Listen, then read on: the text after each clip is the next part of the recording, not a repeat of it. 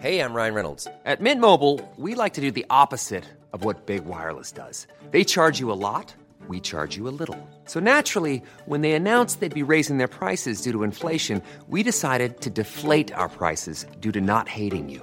That's right. We're cutting the price of Mint Unlimited from $30 a month to just $15 a month. Give it a try at mintmobile.com slash switch. $45 upfront for three months plus taxes and fees. Promo rate for new customers for limited time. Unlimited more than 40 gigabytes per month. Slows. Full terms at mintmobile.com.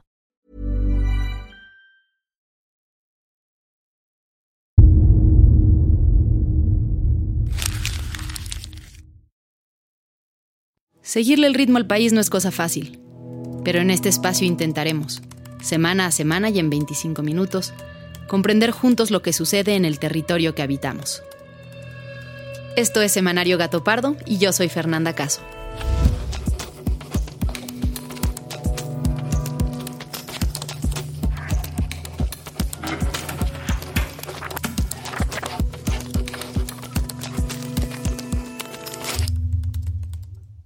Les cuento que ya salió de la imprenta la sexta y última revista de Gato Pardo de 2021. Esta edición lleva el título Identidades en Construcción. Le pedí a Joaquín, el coordinador creativo de Gato Pardo, que nos contara un poco sobre lo que viene. Hola Fer. Oye, pues es un número con muchísimo carácter, donde se cruzan historias de toda la región, desde los migrantes haitianos que vienen en la frontera de Tijuana y San Diego, hasta los menitas que hoy habitan en Bacalar, en la península de Yucatán. Esta última historia nos tiene súper orgullosos, creo que es fascinante y creo que a los lectores les va a encantar. Pueden conseguir la revista en Sanborns, en El Péndulo y en la tienda digital de Gato Pardo. Ahora sí, vayamos a las noticias de esta semana, las cuales discutimos en nuestra ya tradicional junta editorial de los martes.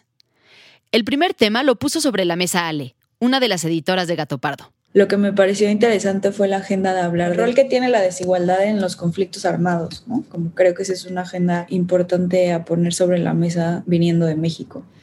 El presidente López Obrador acudió a la sede de la ONU en Nueva York el martes pasado. ¿La razón? Que México ha asumido la presidencia del Consejo de Seguridad de la ONU, rol que ocupará durante el mes de noviembre.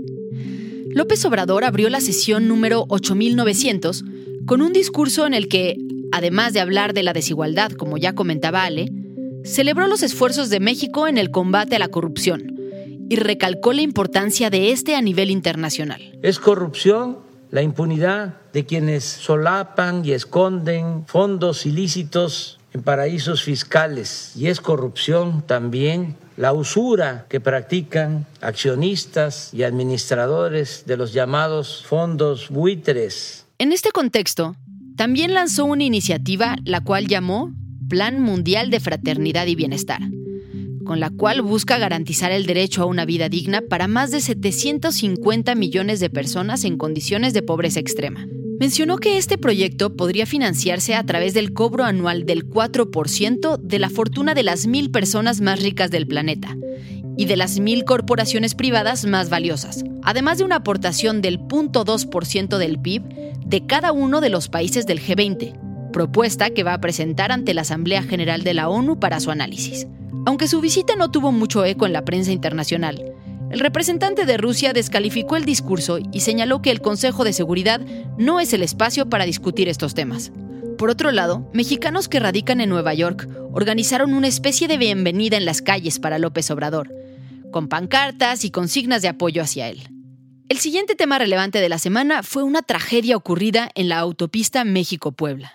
En estos momentos acaba de arribar una unidad aérea del Estado de México para trasladar a las personas lesionadas. El sábado 6 de noviembre, un tráiler que transportaba pegamento se quedó sin frenos en la autopista al llegar a la caseta de San Marcos Huixtoco, estrellándose contra ella a toda velocidad, ya que el conductor perdió el control del vehículo lo que provocó un incendio debido al material inflamable que transportaba, y las columnas de humo alcanzaron varios metros de altura. El tráiler impactó a otros 10 vehículos compactos que se encontraban en la fila de la caseta y causó la muerte de 17 personas que fallecieron calcinadas. El siguiente tema tuvo que ver con un presunto asunto de corrupción, en el que en realidad hay muy poca información disponible, pero que ha generado mucho ruido por tratarse de un ex candidato presidencial.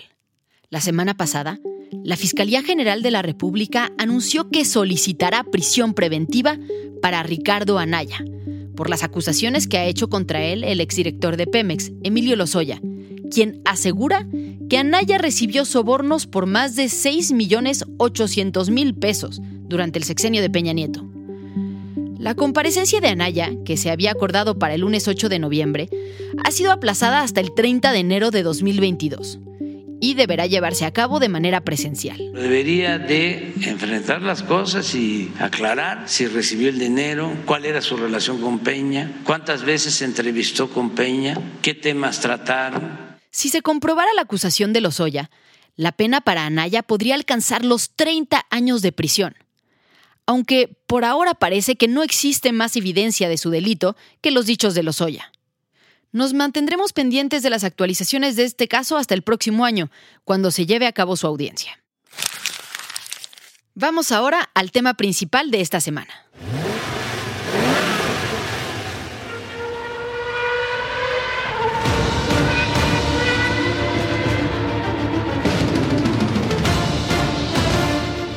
El sábado 6 de noviembre, la Ciudad de México estaba repleta de turistas de todo el mundo que habían venido para ser testigos del Gran Premio de la Fórmula 1. Las clasificaciones habían terminado ya. El Checo Pérez arrancaría en cuarta posición de la carrera del domingo y los aficionados esperaban con ansias el inicio de la contienda. Mientras todo esto sucedía en la capital mexicana, 1.285 kilómetros al sureste, en Guatemala, la secretaria de Turismo de la ciudad, Paola Félix Díaz, se preparaba para presentar su renuncia tras un escándalo que había tomado a las redes y los medios por sorpresa. Un viaje en avión privado de una funcionaria de la Ciudad de México para acudir a la boda de un alto funcionario del gobierno federal fue calificado esta mañana por el presidente Andrés Manuel López Obrador como un asunto escandaloso. En el mismo avión que la secretaria de Turismo, viajaba también el dueño del periódico El Universal y un contratista del gobierno capitalino, Alejandro Gou, a quien la ciudad otorgó por asignación directa poco tiempo antes, el contrato para la organización del evento de Día de Muertos. El viaje probablemente hubiera pasado desapercibido, si no hubiese sido por dos detalles. Primero, que en el avión llevaban 35 mil dólares en efectivo que no se reportaron a las autoridades guatemaltecas al llegar al país. Y segundo, que el evento al que se dirigían en Guatemala era la boda del titular de la Unidad de Inteligencia Financiera en México, Santiago Nieto, quien contraería nupcias con la consejera del INE, Carla Humphrey. A las 4.24 de la tarde del sábado, se publicó un comunicado oficial en el que se leía. El gobierno de la Ciudad de México informa que la secretaria de Turismo presentó hoy su renuncia al cargo a la jefe de gobierno, la cual fue aceptada. Los principios de la austeridad republicana son fundamentales para el gobierno capitalino, por lo que se refrenda su compromiso con la honradez y transparencia. Pero la historia no terminó ahí. Las consecuencias continuaron hasta llegar a un punto que era impredecible. Se dio a conocer en redes eh, que el señor Santiago Nieto, titular de la UIF, la Unidad de Inteligencia Financiera, presentaba su renuncia. El secretario de Gobernación, Adán Augusto López Hernández, dio posesión a Pablo Gómez como nuevo titular de la Unidad de Inteligencia Financiera a partir de hoy. En cuestión de horas, Santiago Nieto había perdido su puesto y ya tenía sustituto. Pero, ¿por qué es tan relevante esta noticia? ¿Quién es Santiago Nieto y cómo llegó a la UIF? ¿Cuál es el perfil de quien tomará su lugar? Pues con estas preguntas en mente, Majo, Fabiola y yo, que somos el equipo de investigación de Semanario Gato Pardo, nos dimos a la tarea de buscar documentos y entrevistas que nos permitieran entender la decisión. Hola, Fer. ¿Cómo estás? Bien, ¿tú? También, muy bien. Alejandro Ope es analista de seguridad, una materia en la que lleva trabajando ya 13 años, tanto desde dentro del gobierno como de manera externa y se ha convertido en una de las voces más relevantes sobre el tema en medios de comunicación. ¿Por qué es tan importante la UIF? La UIF se crea en 2004 como respuesta de México a, obligaciones internacionales en materia de combate al lavado de dinero y financiamiento al terrorismo. Es un mecanismo, es una institución ubicada en la Secretaría de Hacienda que tiene acceso a las transacciones del sistema bancario, tiene acceso, por ejemplo, a todos los datos de las comisiones bancarias y valores, tiene acceso a los datos del SAT, de aduanas. Según me explica Alejandro, la UIF es una de las instituciones que tiene legalmente más información de manera permanente e integrada sobre los ciudadanos, sin necesidad de pedir una orden judicial, puede conocer todos los movimientos bancarios de un ciudadano. Cuánto dinero tiene y a quién le transfiere. Puede saber si paga o no sus impuestos, si paga sus tarjetas a tiempo y cuál es ese restaurante en el que cada semana se gasta la quincena. La UIF es el ojo financiero del gobierno, creado teóricamente para detectar movimientos irregulares y rastrear el origen y tránsito del dinero ilícito. Pero además de todo este conocimiento, la UIF puede solicitar al Poder Judicial, con muy poca evidencia, congelar las cuentas de los ciudadanos o empresas mientras se hacen las investigaciones. O sea, es una institución muy importante, pero a la vez es una institución muy problemática, eh, muy problemática desde el punto de vista de los, de los derechos civiles y de las libertades individuales. Entonces, como todas las organismos de inteligencia, tendría que estar sujeto a controles estrictos. No creo que sea el caso en, en México. O sea, aquí es mucho más laxo el sistema. Pues de, deja, deja de ponértelo así, o sea, no ha habido, en esta administración han utilizado a la UIF de manera muy explícita como herramienta de control político. ¿no? ¿A qué te refieres con esto? Utilizan investigaciones de la WIF y el congelamiento de cuentas bancarias como herramienta de chantaje para obtener determinados resultados políticos. Una herramienta de control político. Con estas palabras se refiere Alejandro a la UIF. Y es que si una institución puede saber tanto sobre los ciudadanos y además puede conseguir que se les congelen las cuentas, estamos hablando de un poder inmenso que podría usarse tanto para perseguir criminales como para mantener a los opositores observados y controlados.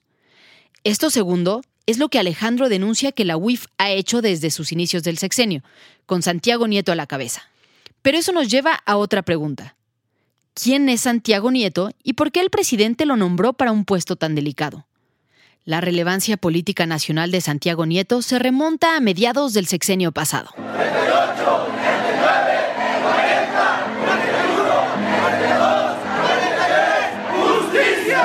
Tras la noche de Iguala, en septiembre de 2014, en la que 43 estudiantes de la Escuela Normal Rural de Ayotzinapa fueron desaparecidos en condiciones de colusión entre criminales, militares y autoridades de los tres niveles de gobierno, hechos que aún no terminan de esclarecerse, el país estalló en protestas.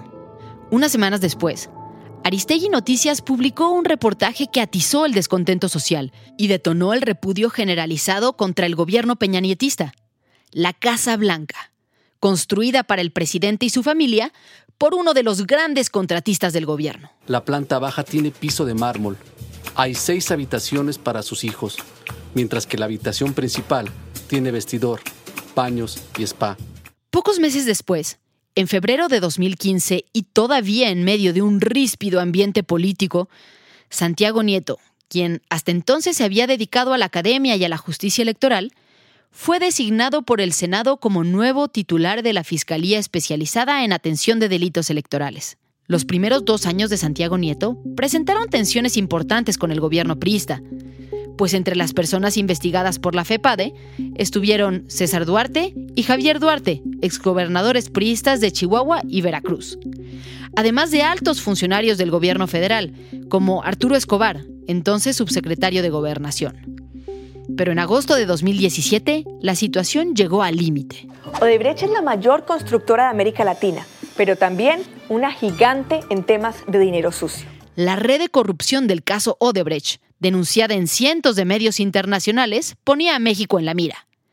Y la FEPADE abrió una carpeta de investigación para averiguar si una parte de los 10 millones de dólares que habría recibido Lozoya de Odebrecht fueron a parar a la campaña de Peña Nieto en 2012. En octubre de ese mismo año, Santiago Nieto declaró al periódico Reforma que Lozoya, quien había sido coordinador de vinculación internacional de la campaña de Peña Nieto y se convirtió en director de Pemex durante ese gobierno, le envió una carta con el fin de evitar que se le inculpara en el caso de desvío de recursos para el PRI en elecciones. Declaró textualmente lo siguiente. Me envió una carta diciendo que quiere que yo haga un pronunciamiento público sobre su inocencia y me envió un currículum diciéndome quién es su papá, quién es su mamá, en dónde estudió. Nunca entendí esta parte. El 20 de octubre de ese año, 2017, Santiago Nieto fue destituido de su puesto bajo el argumento de que había transgredido el código de conducta de la PGR. Durante los siguientes meses, todo tipo de especulaciones buscaron llenar los vacíos informativos sobre su salida.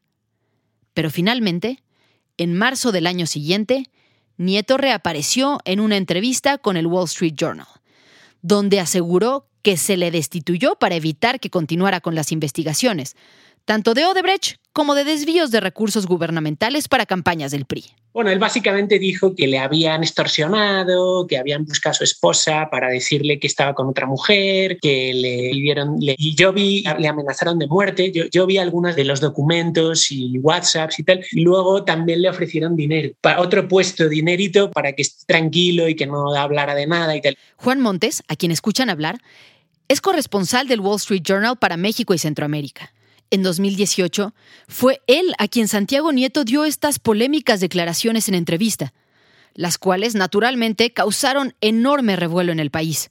Poco después de su publicación, Santiago Nieto empezó a aparecer en los eventos de campaña de López Obrador. Para Juan, todo cuadra políticamente. ¿Tú cómo crees que se ganó ese nivel de confianza con López Obrador?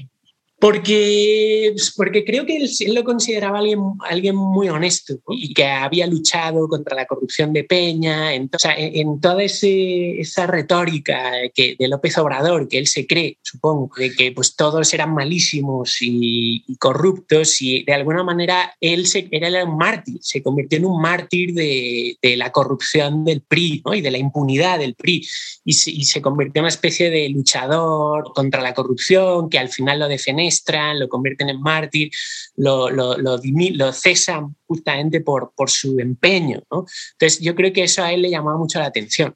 Y así, cuando López Obrador llegó al poder, Santiago Nieto era una carta natural para ser titular de la UIF. Sin embargo, Juan Montes coincide con Alejandro Ope con respecto al manejo político de la UIF durante los años en los que Nieto estuvo a cargo de la institución. Pasó un poco de, de perseguido a perseguidor.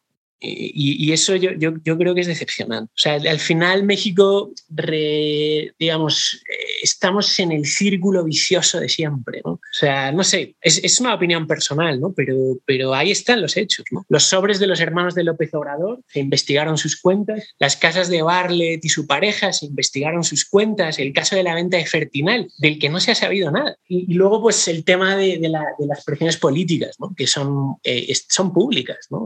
Como ejemplo del uso político de la UIF, Juan me habla del caso del ministro de la Corte, Medina Mora, quien había sido procurador y titular del CISEN en gobiernos panistas. Al inicio del sexenio se dio a conocer públicamente que se habían detectado irregularidades en las cuentas del ministro Medina Mora, tras una investigación en la que él no había tenido aún oportunidad de ofrecer pruebas que esclarecieran los hechos. En este contexto, el ministro renunció a su cargo sin dar explicaciones. Días después se reveló que sus cuentas habían sido congeladas por la UIF. El tiempo pasó y no se inició ningún proceso judicial en su contra. Otro caso similar del que me habla Juan es el de Guillermo García Alcocer, quien era presidente de la Comisión Reguladora de Energía y se había manifestado abiertamente en contra de algunos de los perfiles enviados por López Obrador al Senado como candidatos para ocupar los lugares vacantes de la CRE. En una conferencia mañanera, Santiago Nieto hizo pública una serie de presuntas irregularidades en las que involucró a la esposa y otros familiares del comisionado. El titular de la CRE acusó persecución política, pero terminó renunciando al cargo, argumentando diferencia de visiones con los nuevos integrantes. Y aunque la Secretaría de la Función Pública lo inhabilitó posteriormente por 10 años para ejercer cargos públicos, nunca se inició un procedimiento judicial en su contra. Y además de estos casos paradigmáticos, cuestionables y cargados de tensiones políticas, durante la gestión de Santiago Nieto, se iniciaron procesos en contra del exsecretario de Seguridad Pública, Genaro García Luna, el gobernador de Tamaulipas, Francisco García Cabeza de Vaca, y el exdirector de Pemex, Emilio Lozoya, en contra de quienes sí se presentaron denuncias ante la Fiscalía General de la República. Pero, si Santiago Nieto era un aliado tan cercano y un operador tan efectivo para el presidente, ¿cómo fue que salió de manera tan repentina? ¿Realmente se debió al escándalo de su boda o había otras tensiones a su alrededor? Varios medios, por ejemplo, hicieron públicas sus diferencias con el fiscal Hertz Manero. ¿Tuvieron estas algo que ver con su salida? ¿O fue el lujo de su boda lo que molestó tanto a López Obrador? Apenas en mayo, Santiago Nieto Castillo celebró que bajo su cargo, la dependencia llevaba 21.375 cuentas congeladas, con más de 4 mil millones de pesos involucrados. Surgen entonces más dudas. ¿Cuántos de estos procesos son contra redes criminales de alta peligrosidad? ¿Y cuántos de ellos se tratan de personajes incómodos para el gobierno actual y los gobiernos anteriores? Tenemos más preguntas que respuestas con respecto a su salida, pues además, Nieto ha anunciado en redes que no dará entrevistas por el momento. Lo que sí queda claro es que deja una UIF con muchos retos, con muchas investigaciones inconclusas y con un mandato legal de analizar miles de movimientos financieros sospechosos todos los días que pudieran resultar en delitos. El nuevo titular de la unidad, quien va a sustituir a Santiago Nieto, tiene lo que se requiere para darle a la institución solidez técnica y dirección. Pablo Gómez es un hombre íntegro, honesto, incorruptible. ¿Tengo que decir más? Ya me voy. Para hablar de la historia de Pablo Gómez, vayámonos a 1968 durante el movimiento estudiantil. El 2 de octubre llegamos todos pacíficamente a un mitin en Tlatelolco, 15 mil en contingente. Pablo Gómez es un viejo militante de la izquierda y además de la izquierda comunista. En primer lugar, está ligado con el movimiento estudiantil de 1968. Fue preso político por el movimiento estudiantil. Es cuando él estudiaba la carrera de economía en la UNAM. Está, hasta donde sé, varios años en la cárcel y, digamos, él ya era en ese entonces militante del Partido eh, Comunista Mexicano y después forma parte de la dirección del partido, digamos, en la década de los 70 y en el año 81 cuando el Partido Comunista cede sus siglas al Partido Socialista Unificado de México, al PESUM, Pablo Gómez se convierte en secretario general. Carlos Illades es licenciado y maestro en Historia por la UNAM, doctor por el Colegio de México, profesor de la UAM Coajimalpa, investigador nivel 3 del SNI, miembro de la Academia Mexicana de Ciencias y de la Academia Mexicana de la Historia, y profesor distinguido de la UAM. Entre sus publicaciones más recientes está el libro El futuro es nuestro, Historia de la Izquierda en México. Carlos me platica un poco de la vida y trayectoria de Pablo Gómez, que de alguna forma refleja las transiciones de la izquierda institucional en México. Ahí hay un dato importante histórico, ¿no? a diferencia de pues, buena parte de los partidos comunistas eh, que desaparecen después de la caída del muro de Berlín en el 89, en México ocurre ocho años antes. ¿Por y qué? es por, por este afán, digamos, de ir ampliando la presencia de la izquierda y sobre todo la presencia electoral de la izquierda. Recapitulemos un poco y vayamos un paso atrás. Según las entrevistas que el propio Pablo Gómez ha dado a lo largo de su vida, su historia va más o menos así. Su temprana inquietud política despertó a los 17 años de edad, cuando se volvió militante del Partido Comunista en 1963. Años más tarde se involucró en el movimiento del 68, ya como estudiante de economía de la UNAM. El 2 de octubre, Gómez fue detenido y durante más de dos años estuvo preso por motivos políticos en la cárcel de Lecumberri, a donde una joven socióloga comunista, llamada Elvira Concheiro, le llevaba comida. Con el paso del tiempo, Elvira y Pablo se enamoraron y se casaron. Y aunque duraron muchos años juntos, hoy ya están divorciados, y Elvira es la tesorera de la nación. Desde el movimiento del 68 y ya en el Partido Comunista, en el cual siguió muy involucrado tras salir de la cárcel, Pablo siempre se colocó del lado de los moderados, pues se oponía a la idea de la lucha armada. En 1981, tal como lo relata Carlos Illades, Pablo fue una de las piezas clave para la formación del Partido Socialista Unido de México. De su heredero también, el Partido Mexicano Socialista. Y finalmente, del gran partido de izquierda formado en 1989, que incluía a los rebeldes del PRI, el PRD. Más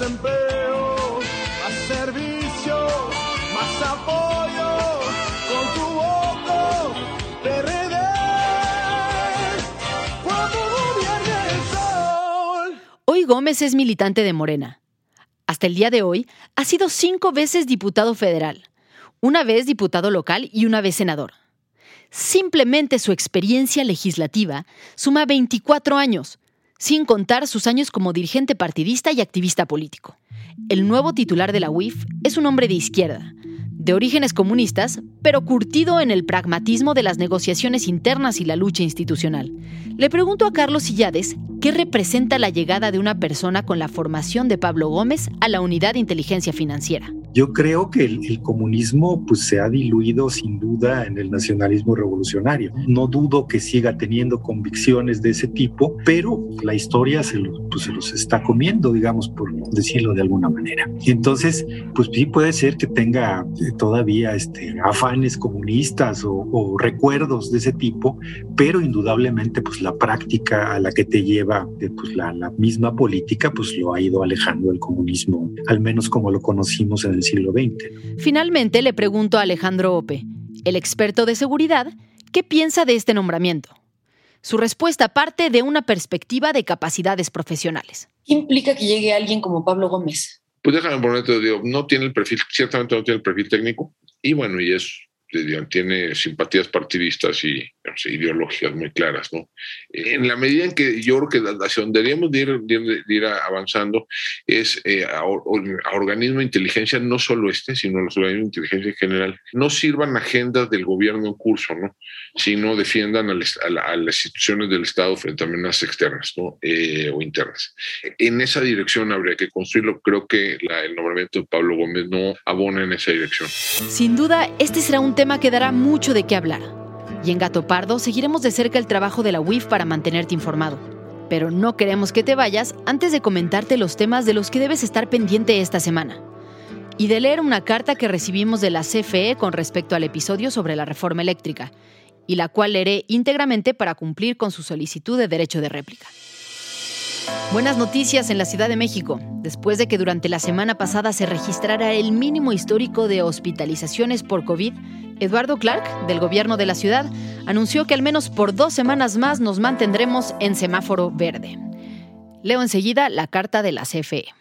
En relación con el podcast, ¿en qué consiste la polémica reforma eléctrica de AMLO, dado a conocer en Spotify el 19 de octubre de 2021, realizado por el equipo de investigación de Semanario Gato Pardo, me permito hacer los siguientes comentarios. El podcast tiene algunas imprecisiones. El equipo de investigación menciona que la CFE genera energía sucia. Es importante recordar que el 56% de la energía limpia inyectada a la red en México se produce a través de la CFE. Otro dato a tomar en cuenta es que la generación privada de ninguna manera es más limpia que la de la CFE. En 2021, el total de energía inyectada a la red por privados, el 84%, tenía algún tipo de combustible fósil.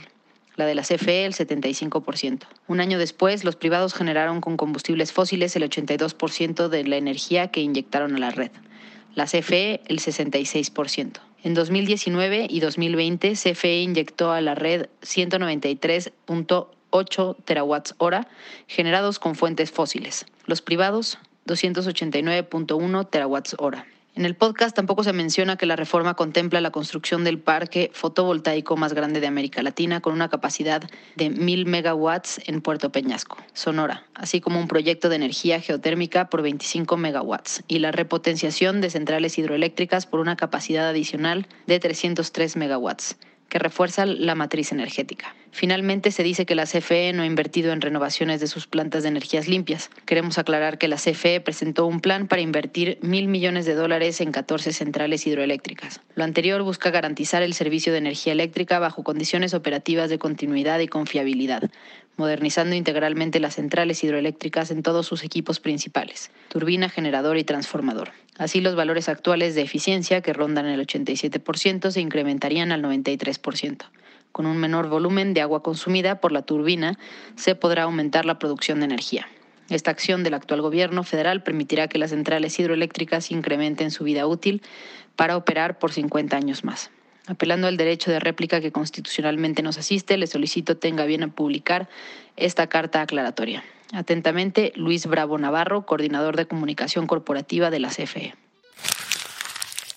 Muchas gracias por habernos escuchado y gracias también a quienes hicieron posible este episodio.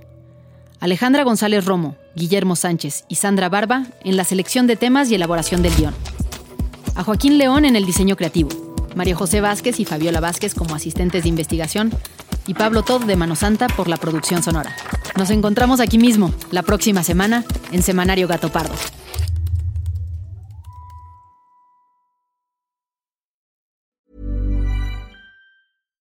If you're looking for plump lips that last, you need to know about Juvederm lip fillers. With Juvederm Volbella XC and Juvederm Ultra XC, your lip look, whether it's subtle or bold, can last up to one full year with optimal treatment and no additional maintenance. Find a licensed specialist and see if it's right for you at juvederm.com today. That's J U V E D E R M.com. Add fullness to lips in adults over 21 with Juvederm Volbella XC or Juvederm Ultra XC. Do not use if you have severe allergies or a history of severe allergic reactions, or if you're allergic to lidocaine or the proteins used in Juvederm. Tell your doctor if you have a history of scarring or taking medicines that decrease the body's immune response or that can prolong bleeding. Common side effects include injection site redness, swelling, pain, tenderness, firmness, lumps, bumps, bruising, discoloration, or itching. As with all fillers, there's a rare risk of unintentional injection into a blood vessel, which can cause vision abnormalities, blindness, stroke, temporary scabs, or scarring. For full important safety information, visit juvederm.com.